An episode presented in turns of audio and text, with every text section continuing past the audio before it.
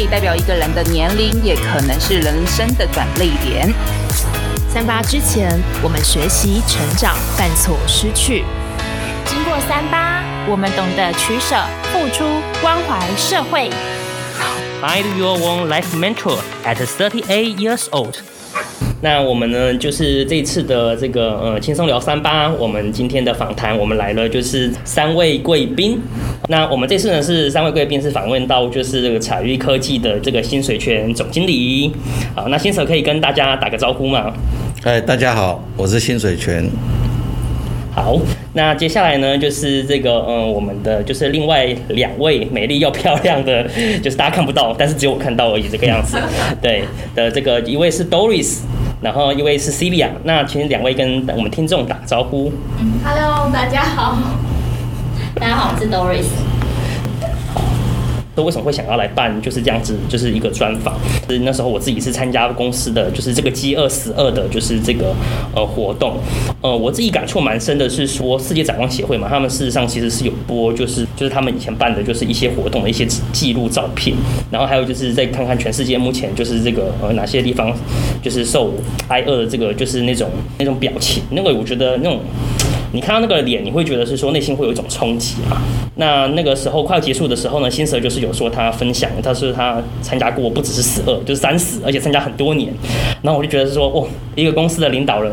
就是还是可以这样子，就是参与这样子的事情，其实还蛮了不起的，而且还蛮持久的。就觉得是说有这个机会，一定要来访问一下这个。那就是嗯，所以这是我们访谈的就是这个动机啦。那但是我想在这开始之前，我想要就是先帮我们听众问一个问题，就是说。现在，在这个这么我们说享乐主义的这个时代，小朋友就是在还没有上小学之前，就有人手一台就是三 C 的产品。在这种享乐的时代，大家会想要做公益吗？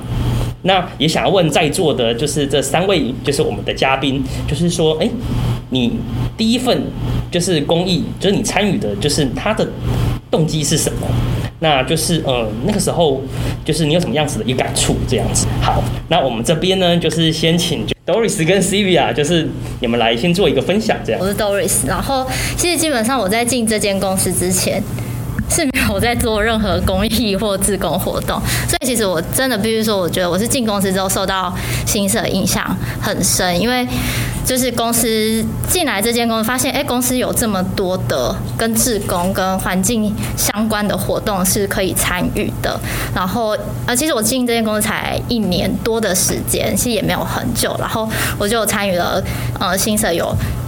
就是 我们公司有组织了两个活动，这样一个是就是公司有赞助那个神话之鸟纪录片，对，然后我们就有去看。就是公司同仁可以去看，然后还有人手一个爆米花，很可爱，就真的是去巨城的那个。华纳的电影院看这样子，然后其实他是跟就是是这个导演，就新泽也等一下让薪 Sir 介绍一下，这个导演就非常厉害，他拍这个神话这样真的是花了非常多的时间，而且他们是很扣合这个环境的议题。然后第二第二个活动是今年四月，我们公司有办去海岸植树的活动，我们就也一起去帮忙。所以其实这真的算是我就是人生中的第一份。公益真的开始接触公益，就是托薪 Sir 的福，真的是参与到，然后去了解到说这些真的是跟环境相关，这种付出行动，直接身体力行。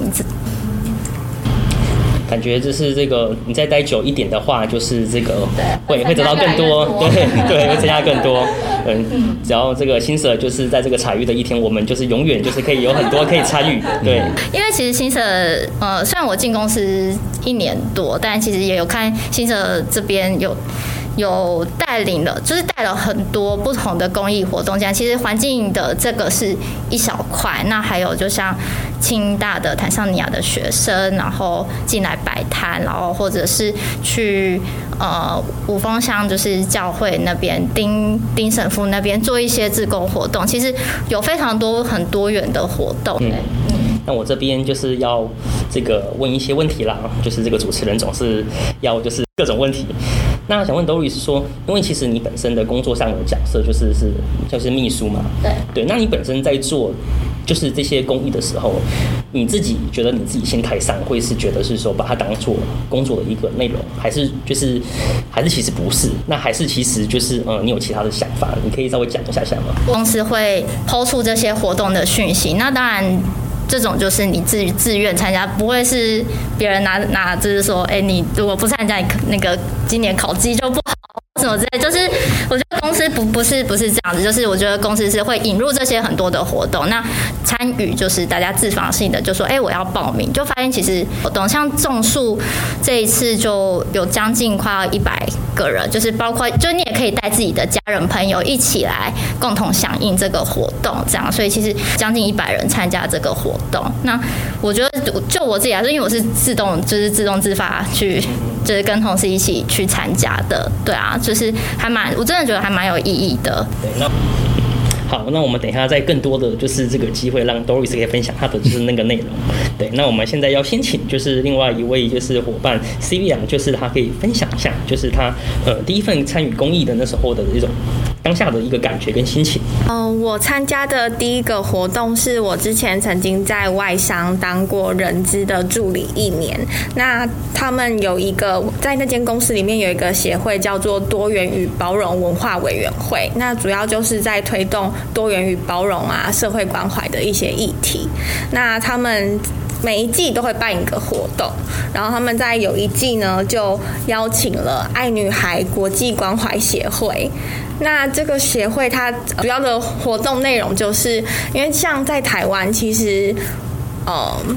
女生的生理期都可以算是得到自己可以得到一些还不错的照顾，就是你要去买一些卫生用品，其实都是有的。但是在非洲一些比较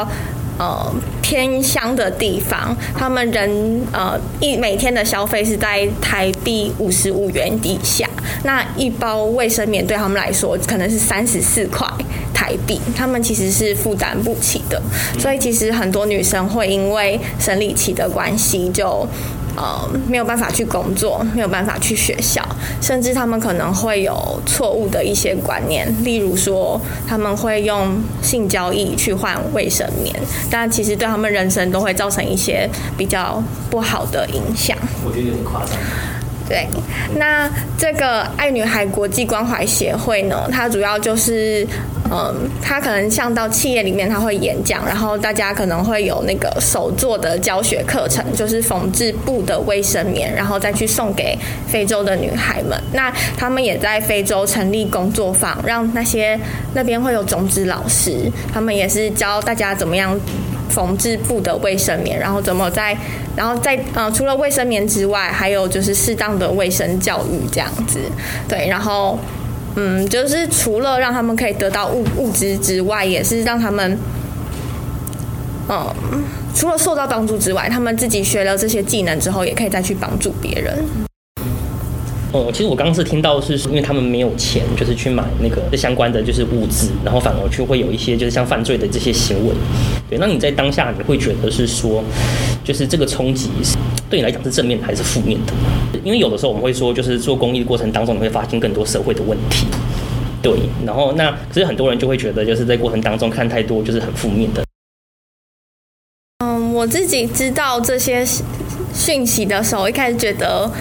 就是会，是会觉得没有办法想象世界上有这样子的事情在发生，然后觉得自己是非常的幸运。然后虽然知道这些消息会确实可能会心情不好，但是也会告诉自己说，那你就要想，那我现在可以做什么，就是去改善这些事情。这样。感谢 CV 啊，那这边这个时候呢，就是要。Q 新蛇啦，对对，那因为其实新舍经验真的其实很丰富，那就是也是想问一下新蛇，是说是不是您在就是做这个公益活动当中，是不是也有发现一些哎社会上就是你觉得还蛮严重的问题，然后还蛮冲击的？对，我我我想呃回到我自己开始参加那个赛珍珠基金会的服务的时候，的确是你会看到很多那些家庭真的是辛苦到你都。你你会想说，如果是你碰到，你有这个力气去面对吗？哦，因为我我不太知道这个到底是什么样的原因造成这些事情。往往你会碰到一个家庭，几个事情都撞在一起，比如说，呃，可能是一个单亲，然后又生了小孩，又有某种方面的缺陷。等等的这些事情，然后可能在生活上又碰到一些什么意外，有时候你就看到是一个家庭就是这样子，不只是一件，是两件、三件在一起这样子。你你当然看了感觉不好，但是我们能做的是什么？我想，我刚刚讲到客服哦，客服当然也希望在课业上给他一些帮忙。其实我自己后来在发现是，其实客服能做的真的是很有限。嗯，一个孩子如果他落后太多，你要再把他带上来，真的是很难。但是。有另外一部分是某种程度是一种陪伴，陪伴在上头。那我就觉得这个是我们两边其实都受惠。我讲的受惠是说，这个家庭他觉得他虽然碰到很辛苦的事情，但是他知道有人在关心他，然后有这么一个团体可以帮他去寻求不同的资源的这个这个事情。对，那对我们自己来讲，其实呃。我们也是学习怎么样去帮一个这样的家庭。老实讲，你自己如果碰到你家里是这种状况，你真的觉得你不晓得怎么办才好，这样子，那就是自己也是一个学习了哈。那我我我可以讲一个例子，就有些呃像这样子的服务，这样陪伴，其实就是也是要一年一年一年去累积的。那我在赛珍珠基金会，赛珍珠基金会每年他会办两个很大的活动，一个就是圣诞节，圣诞节的时候，我每年都会去。那我资助蛮多小朋友的，所以在那个场合我会跟他们见面，跟他们如果有来有妈妈爸爸带来，跟他们一起见面这样。那其中有一个家庭，其实呃，我我我赞助他们很多年了。那些小孩就从很小，从差不多小学啦，或者有还在幼稚园，一直到后来那一年，我刚要讲，等一下讲的事情是在小孩子差不多在初中、高中的这个年龄的时候，有点叛逆了。然后在那个会场，我们在用餐之前，那个妈妈就。找我到旁边去，然后她大概有三个小孩，对，有一个女生，两个男生这样，是妈妈是原住民，然后是单亲这样子，可能小孩比较叛逆，他也觉得要怎么怎么样子去告诉他们，或或或，那他觉得我可以扮演这个角色，所以他就找我去说，那我们就大家搭在一起。就是这样子，围一个圈圈，然后头头是看着地面这样子。那开始妈妈就会有一点，因为他们多半是天主教或基督教的信仰，就祈祷一下，然后要我跟小孩讲几句话这样子。那我我觉得我我我不觉得我是可以讲什么话有多大的影响力，可是表示说几年下来之后，这个家庭信任你。然后觉得在这个时候，他把你视为他好像家里的一个成员，然后也希望你对这个小孩在这个时候适时的一些几句话，可以让他回想或者会改变一点他的行为，这样子哦。我当然不知道他小孩后来。至少再大一点的时候是都还还不错这样，但但是我自己觉得的回馈就是这样子。其实我每年因为这个不是什么客服的家庭，就是每年一次或两次会跟他碰面，然后大概问一下生活状况啊，那他们也会叫小孩来跟我打个招呼啊这样。可是你就累积几年下来，我想重点就是说，在这个过程当中，他知道还有另外不是家里的人在关心他。然后几年下来，他们也信任你，然后愿意接受你，然后你可以有一点点这种小的帮助在他身上，除了你的捐款之外，这样子。那这个对我来讲是一个回馈，是一个我觉得我做这个事情来讲自己，呃。就会让你觉得很踏实，或者你说有时候人讲说你你付出一些，其实你收获更大。我觉得这个就是收获的那一块。那这种事情或者这样的事情呢，就是在不同的场合就会有不同的时候发生。像就是听青蛇的这个分享，自己自己有没有感触？就是说，就是真的的确有的时候会想要一直持续这方面，真的是在某一个瞬间，你真的觉得是说，你那个当下是你付出了不求回报的，就是一种付出跟奉献。有的时候真的是因为你做了这样子的事情，就是有那种喜悦出来这样子。然后我之前听过一个学姐，她就是分享说，因为付出所以杰出，然后因为关怀所以开怀。事实上就是那时候算是带我接触公益的学姐她讲的话，然后这句话其实我在现代其实我自己都还会蛮有感觉的。然后想要再问一下在座的三位，哎，你们有没有就是就是可能工作也很繁忙，但是因为就是真的有做的这个参与公益一些活动，觉得好像心情有被调整到了。对啊，我们去种树的时候就会觉得还蛮开心，因为它小树苗种在下面，然后因为我们用它有一个是水保棚，就又学了。很就是对我们来说很不一样的东西，因为他是说他种在那边，然后风吹，因为它是用甘蔗渣做的，然后它风吹日晒雨淋之后，它会慢慢，它这是可以土壤可以分，对植物很好的，然后它会慢慢长大，然后可以在就是帮我们环境是可以。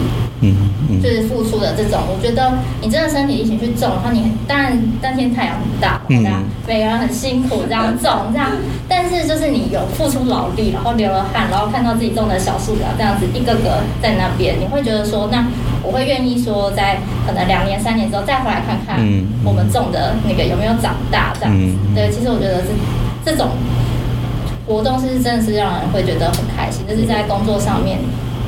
不一定可以收获的成就感。嗯，顺着 Doris 这样讲，其实其实有时候就这样，你一个活动，然后你可能花半天的时间，然后去那边做这些事情。那当以这个活动当例子，这个树是持续会长大的。那其实我觉得这种也是一个你会去关心它，两年、三年或者更久的时候，它会变什么样子哈。那我。我自己的感觉是，其实就是借这种一件一件的这样的事情，其实人跟土地的连接是是这样子起来的，是这样起来的。我刚刚开始讲到像那个屏东的林边那些，其实长这么大，我们在台湾长大，如果不是那个事情，我也不会去林边。那对屏东，大家都只知道垦丁，就去玩嘛，去玩这件事情当然很好，但是不太会跟土地做什么连接的。可是我现在就觉得。哎，屏东我觉得好亲切啊，这种感觉，所以 Doris 以后都不会忘记。对，苗栗有这么一个海边。对，而且我们那时候在水保本上，它有一个文笔，就是你可以在你种的那一棵上面签个名，这样子，对，对，然后你就可以多年之后你再回去看一下，说，哎，我的这一棵在哪里？这样，在它还没有整个完全分解之前，回去找自己种的树在哪里。嗯，对。我觉得像这种就是每次公益，或者是说做完这种之后留下来这种东西，我觉得那个都是你可能再次看到它的时候，你就会心情除了调整之外，你还会在自我沉淀，是说，哎，我上次那种这么美好的感觉是什么什么什么时候？那我最近在做什么呢？所以就是我觉得有这种回忆的话，其实就是就是真的很棒这样子。对啊，那就是感谢就是在座的三位就跟我们这样子的一个分享。然后我这边其实特别想要问，就是说，对，就是因为我在就是这个访谈之前，就是有问 Sylvia，就是说，哎，就是他有做过什么相关。然后我对那个时候就是有印象还蛮深刻的，就是说，呃，那时候 Sylvia 是不是就是有对于就是一些呃。小动物的一些就是这种，呃，就是领养跟照顾，就是有一些心得，然后想说他也就是可以跟我们大家分享一下这样的。嗯，就是我家里其实有养三只非常可爱的小猫咪，嗯，然后养它们的契机是以前学生的时候，时间其实还蛮多的，然后就就在那个收容所，猫咪的收容所，他们呃每一年大概都会有。一些时间是街上会突然多了很多流浪的小猫咪，就是奶猫潮，然后会需要人家帮忙照顾。然后那时候就是看到收容所在粉砖的贴文，然后我就那时候还是学生，时间还蛮多的，然后想说去去应征看看。然后本来以为是只要照顾一只，结果其实是一窝，然后那一窝就是三只。对，然后就是把他们。嗯，本来是只要养到断奶之后就要交给收容所，然后收容所会再帮他们找正式的爸爸妈妈。但是我就是第一次养了之后，真的是放不下，就，就自己当了妈妈了，就把三只都生下来。就是我那时候听的就是那个感觉是，我觉得蛮有趣的，是说，因为 Sylvia 是，因为你是以前就很喜欢小动物嘛，其实其实还是其实也还好这个样子。我以前是非常惧怕动物的人，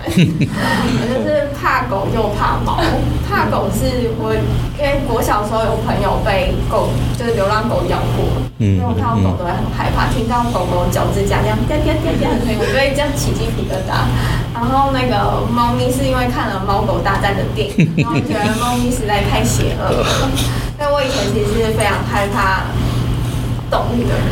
嗯，但是。因为养了他们三个之后，我是变成是很喜欢小动物的人，就连可能出去旅游看到流浪猫，也会就是摸它们啊，或是跟它们互动。嗯、然后，啊、嗯，不像最近比较少在像薪水一样有投入这么多对人对教育的关怀。我比较，嗯，比方说逢年过节有一些那个。流浪动物他们的照顾的组织，他们会推那个红包袋啊，或者是春联，就是猫狗的，然后可能会参与他们的义卖这样。嗯嗯嗯。其其实我我觉得啊，就是因为我们在不同的阶段嘛，哦，就是像比如你在工作，然后可能刚开始有自己的家庭，然后可能有小孩，其实在那时候的确是不太容易有这么多的时间做这事。那也没有关系，我觉得那个时间都是，呃，自己试着可以挪多少就多少。所以，当你觉得说，哎，我说不定我一年就有一天的时间，我就做这个事情。但是我是蛮鼓励，就是及早做，但是不求多没关系。那你有开始去接触，你会去体验。那等到慢慢随着你的，呃。家庭呢，小孩子大一点呐，或者是说你的工作自己就可以安排的更好，等等等等，有这些条件再加进来的时候，那你那个种子已经埋在那边了。我是这样子看，然后你可能诶有比较有多余的时间可以分出来的时候，我我我觉得重重要是那个起头，然后那个心，然后让它持续这样子是比较重要的。嗯。然后就是当，就是就如同现在讲了，当就是这样子去实践之后，真的又走进去了之后，就是又有一番享受跟体会。这个样子是是是，对。